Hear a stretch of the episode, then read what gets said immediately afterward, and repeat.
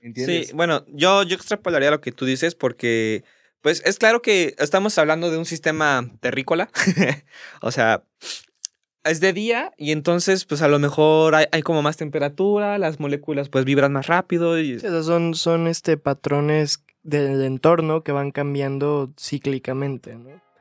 Pero lo, lo impresionante es que, que puedan percibir este ciclo, ¿no?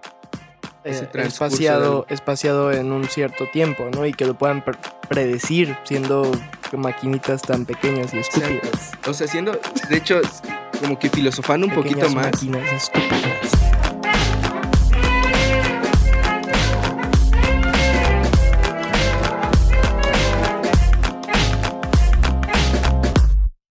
Hola, somos Bisail y Bebastián. Estás escuchando Ciencia, Cultura y Exceso. en este episodio, que es el primero que vamos a subir, pero no es el primero que grabamos, del 2024, ya que el primero que, grabamos fue con un investigador del Instituto de Ciencias Físicas de la UNAM. Eh, hablamos sobre la relatividad y, y los agujeros negros. Así que, pues, recomiendo que si no lo han escuchado, vayan a escucharlo, porque la verdad es que nos quedó bastante pues yo diría genial, bastante interesante. A mí me gustó mucho lo que hablamos, lo que platicamos. Se nos fue volando el tiempo. ¿Cómo lo van a escuchar si no lo hemos subido, caro- cabrón? Mira, vamos a hablar del, del tiempo. Te, te voy a decir una de mis inspiraciones de por qué quiero hablar de este tema. Hay un capítulo, eh, hay una serie de Netflix, creo que ya habíamos, ya la hemos traído varias veces aquí al podcast, la hemos comentado, que se llaman Pocas Palabras, son como mini documentales sobre temas específicos.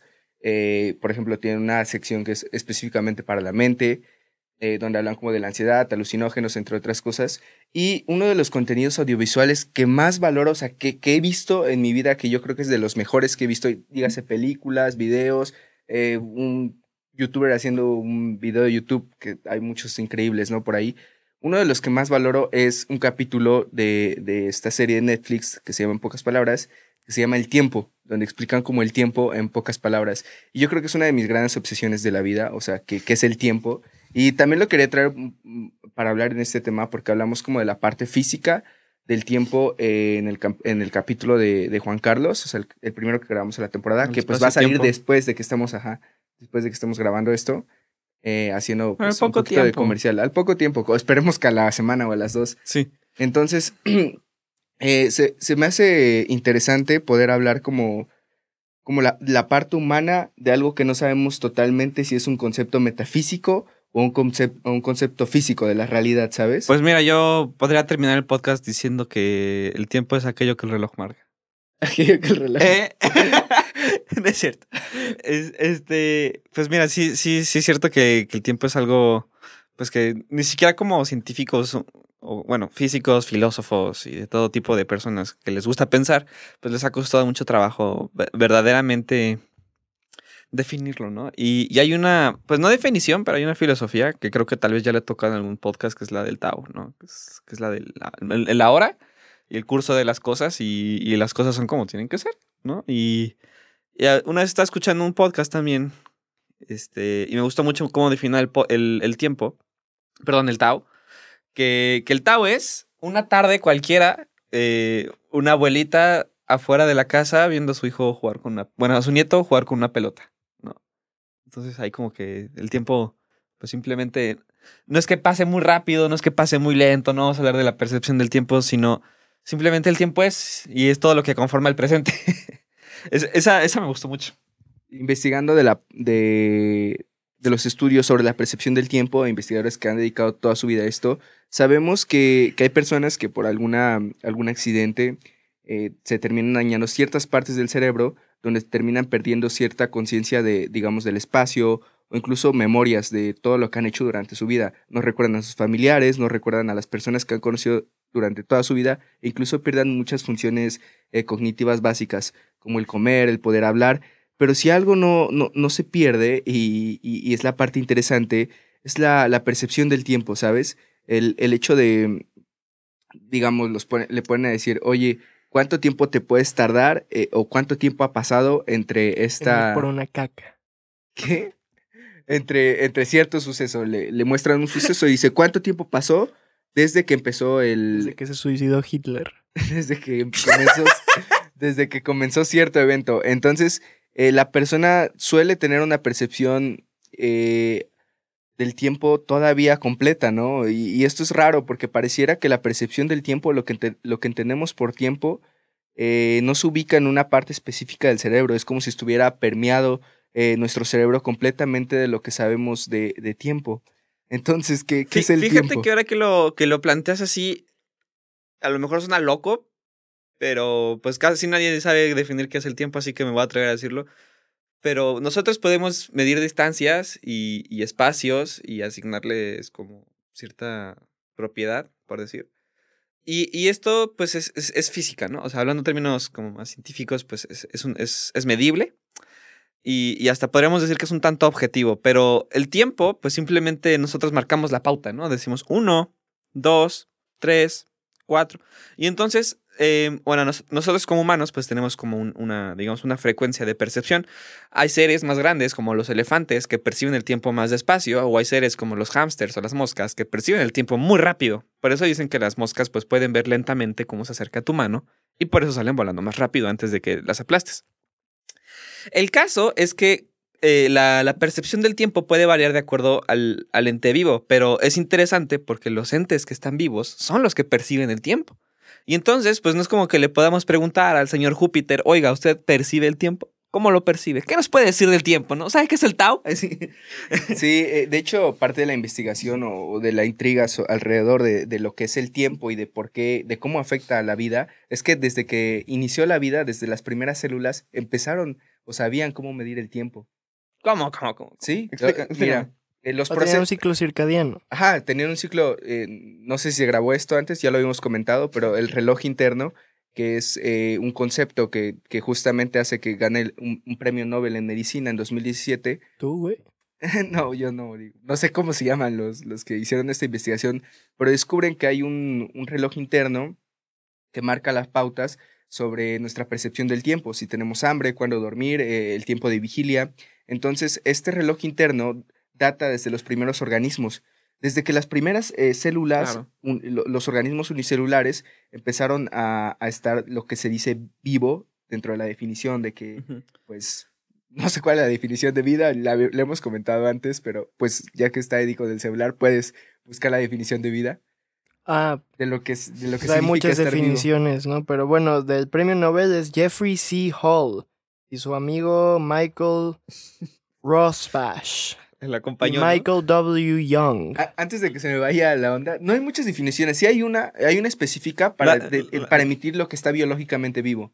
Pero el, hecho es, desde que empezaron a, a, surgir los primeros organismos que se podrían considerar vivos, se sabe que, que, desarrollaron esta percepción del tiempo, este ciclo, ciclo circadiano de 24 horas que les, que les indicaban cuándo realizar procesos que les permitían pues duplicarse.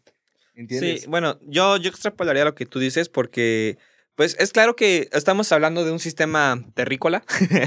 o sea, es de día y entonces pues a lo mejor hay, como más temperatura, las moléculas pues vibran más rápido. Y... son, son este, patrones del entorno que van cambiando cíclicamente, ¿no? Pero lo, impresionante es que, que puedan percibir este ciclo, ¿no? Eh, espaciado, espaciado en un cierto tiempo, ¿no? Y que lo puedan predecir siendo maquinitas tan pequeñas y estúpidas. O sea, siendo, de hecho, como que filosofando un poquito más. máquinas estúpidas. Yéndonos un poquito más a lo. Un poquito rozando los temas ya filosóficos. Ajá. Este. Puta madre, y de nuevo me, me quitaste la idea, güey, por tratarte de poner atención. Pero. Te, Ah, sí, tocaste un tema súper interesante, como que ¿Ah, una, percepción, eh, dices, terrícola, de cómo los, los, organismos, que son nuestros primeros ancestros, las primeras células vivas, que, se empezaron a, formar hasta, hasta tener un linaje que, compartimos, ¿no? Es que eso es a lo, a lo, que voy, o sea... Es una forma en que nuestros organismos terrestres eh, supieron cómo medir el tiempo. estamos condenados de lo que sabemos de tiempo por medio de nuestra percepción hacia él.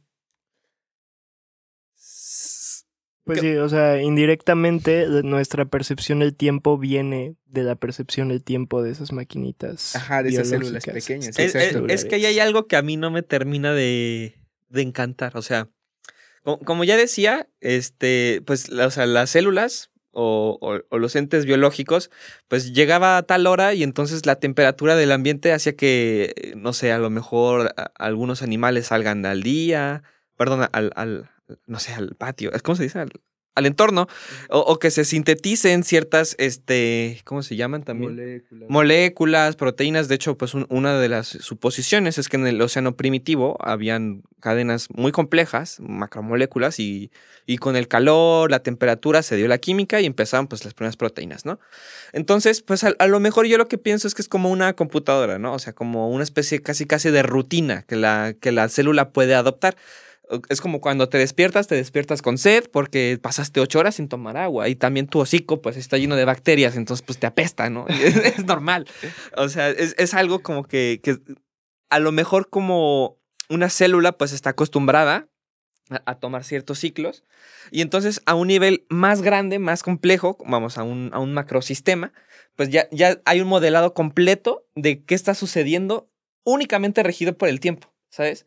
Y entonces aquí es algo que me, me, parece muy interesante, que es lo que lo quería extrapolar, es que realmente el tiempo, la manera en la que avanza el universo, pues realmente está modelado por una serie de tiempo, ¿no? O sea, es, es, lo que da origen a una física tan amplia que es la que estamos hasta hoy en día, pues peleándonos con. Pero bueno, el, el punto aquí, algo que, que yo investigué y que yo, bueno, en lo personal yo encuentro muy interesante, es que hay hay tan, es tan, ay, perdón, es tan relativo como pasa el tiempo para una mosca como para un elefante, como ya decíamos, y, y también para la propia deformación del espacio-tiempo, ¿no? O sea, sabemos que, que si se deforma el espacio-tiempo de una manera muy extraña o muy compleja, pues el tiempo empieza a transcurrir diferente y también las leyes de la física empiezan a ser como disruptivas o, diferentes a como las conocemos, empiezan a moldearse distinto.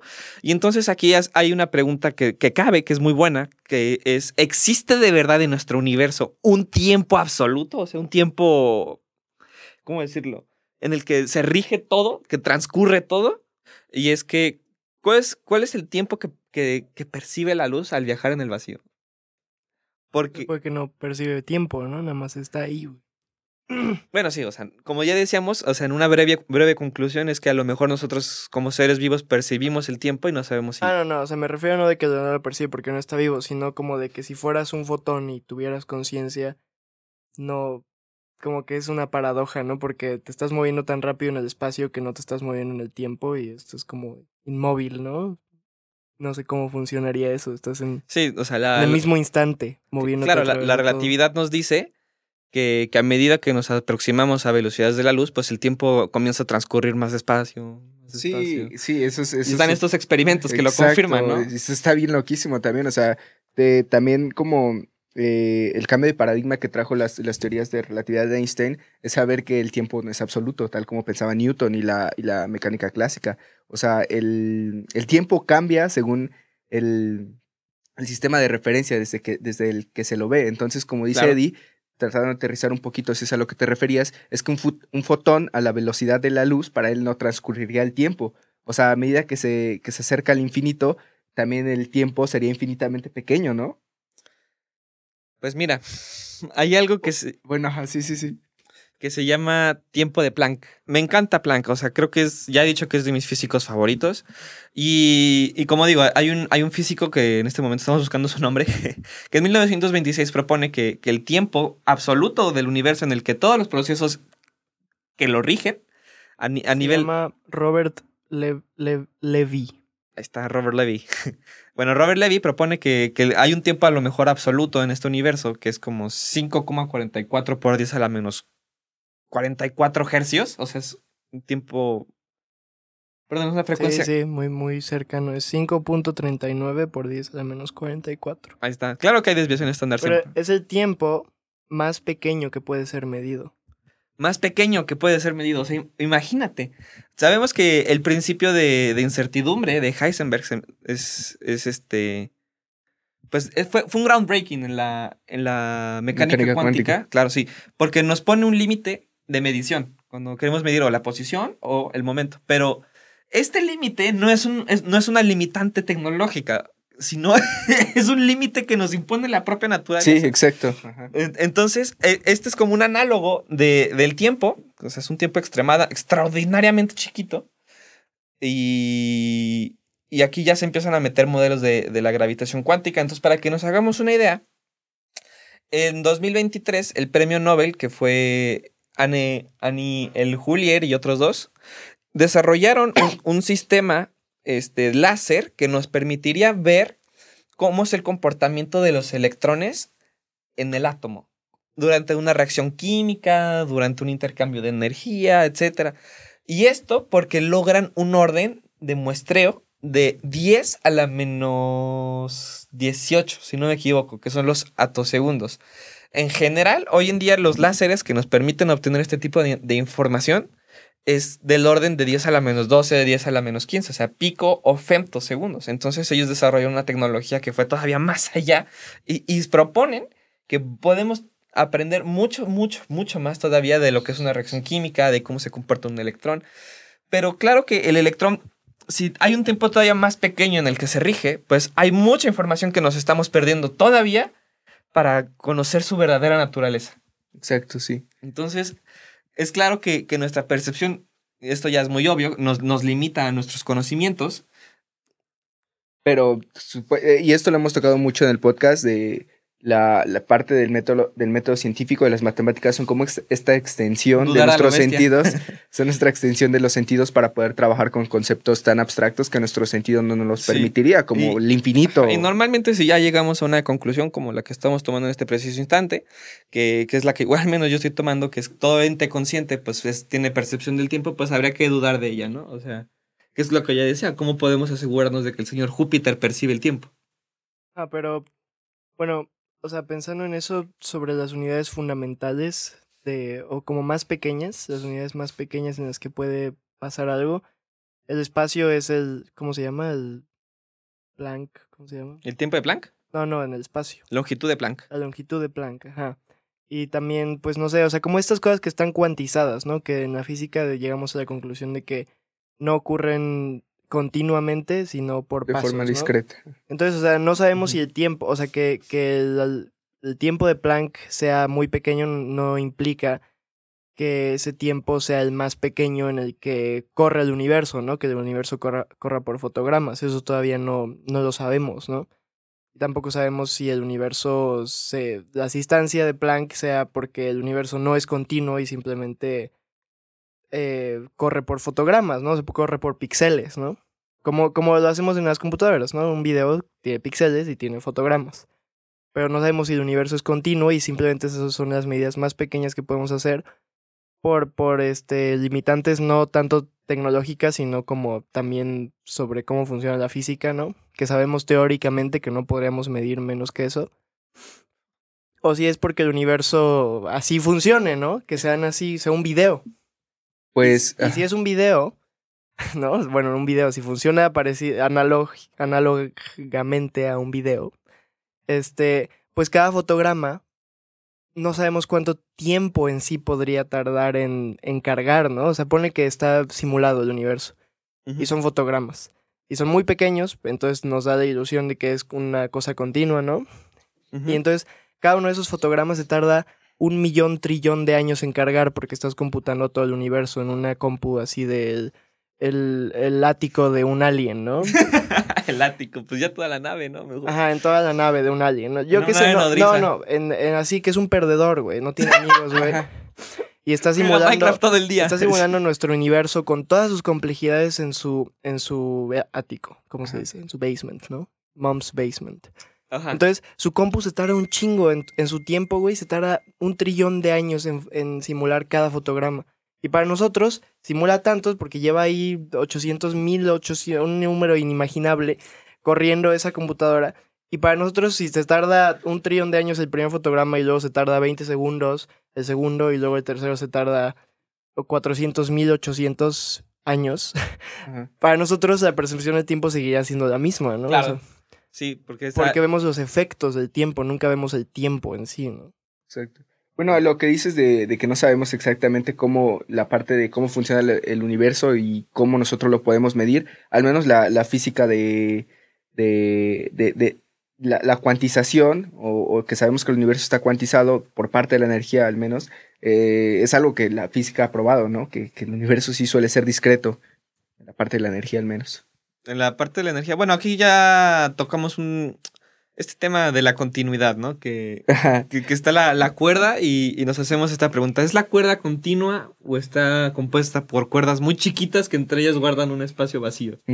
¿No? Y entonces, pues lo, lo, primero que vemos es una cuerda continua con nuestros ojos, ¿no? Pero si empezamos a, a desglosar, por decir, la, la cuerda, eh, pues vemos que, que, la podemos partir en, pedacitos muy chiquitos, muy, muy, muy chiquitos de hilo. Y entonces nos damos cuenta que realmente pues, la, la cuerda no es continua, sino son saltos discretos de pequeños hilos, ¿no? Y entonces hay una, no sé si es una teoría o si ya está confirmado. Yo creo que es más bien como una perspectiva que yo sí, al menos yo acepto, que es que el universo pues sí es discreto, pero es discreto a términos muy pequeños. Em, ¿Qué quiere decir esto? Pues existen estas constantes de, de Planck que es la constante de acción mínima, si no me equivoco, que es la que compone y conforma todo lo que sucede en el universo. Eso, me gusta mucho. O sea, no, no, es todo lo que compone el universo como tal, sino es todo lo que puede suceder. Procesos. Y eso se me hace genial. Procesos naturales, claro.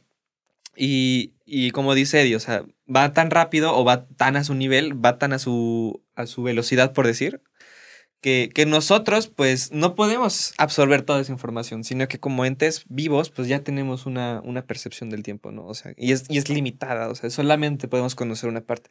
Y esto es lo, lo que ya relacionándome con lo que tú dices de, de nuestro, del método científico, es que hemos dudado tanto, tanto, tanto de nuestros sentidos a lo, a lo bestia que pues ya llegamos a un, a un punto bastante grande, que es el que nos permitió ver al, al Julier con su, con su láser de de a todos segundos, ¿no? Sí. es genial, se me hace. Y, y, vamos a ver qué, qué nos depara el futuro. Realmente, aunque a veces la vida es rara. Oye, para ir cerrando un poquito, porque estos episodios, estos episodios buscamos que sean más cortos, eh, ahí yo tengo una duda. O sea, ¿tú crees que conforme vaya avanzando nuestro conocimiento de la naturaleza, así como construimos pues edificios enormes que no, que, que resisten a las fuerzas de la naturaleza, ¿crees que una civilización futura pueda utilizar el, lo que conocemos del tiempo a, nuestros, a nuestro favor, o sea, manipularlo como manipulamos las fuerzas que componen la naturaleza. ¿El tiempo puede, se va a poder manipular? No. No, bueno, la respuesta tendrá que ser en el siguiente episodio porque, like para parte porque ya se nos acabó el tiempo para este capítulo. Así que vuelvan para dar Pero el tiempo, pero estamos, podemos manipular el tiempo, ¿no? No, ya no lo podemos manipular. Todavía no. Aún no. Manipular al gusto, así como ponerle sal a una sopa, pues no, no, pues creo. Tampoco manipulamos al gusto las fuerzas que. Tampoco manipulo la sal del sopa, ¿no? Ni siquiera, Ni siquiera puedo manipular la sal. No, pues. ¿Cómo, qué, ¿Qué decías? Perdón. O sea, utilizarlo. El tiempo, o utilizarlo, pues es que hacerlo correr más rápido, hacerlo correr más lento. Yo creo que sí, pero no directamente, obviamente, pero indirectamente, pues no sé, pones este masas gigantes, ¿no? Para manipular qué tan rápido corre el tiempo en cierta colonia, ¿no? Pones ahí, no sé, una masa muy grande y la gente que esté cerca de esa masa, pues ¿qué va a pasar? Su tiempo va a correr más lento, ¿no?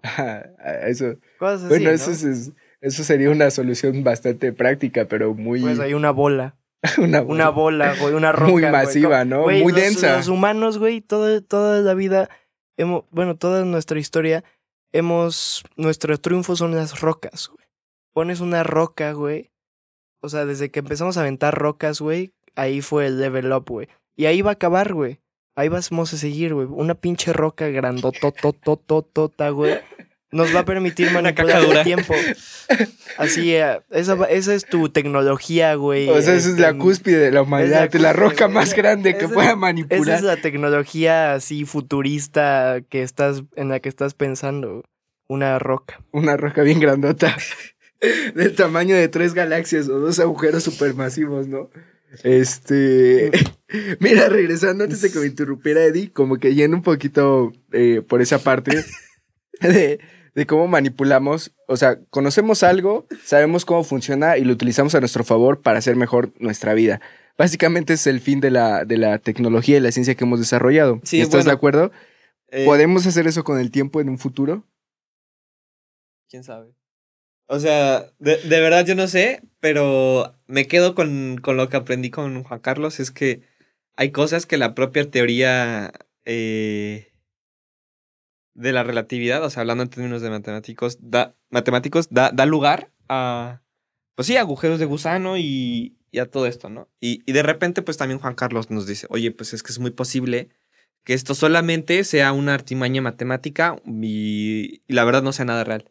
Pero me gusta mucho Descartes, que, que de repente se agarra a las matemáticas y, y, les da un toque un poco más divino, ¿no? O sea, que, que dicen, está tan fuera de nuestros sentidos, tan fuera de, de nosotros mismos que, que, es posible que Dios las haya creado, ¿no? Y, y si es así, o sea, si, si tiene un grado de, de, divinidad, digo, lo digo con, con esperanza, porque sería muy aburrido que el universo sea negro, negro, negro, negro.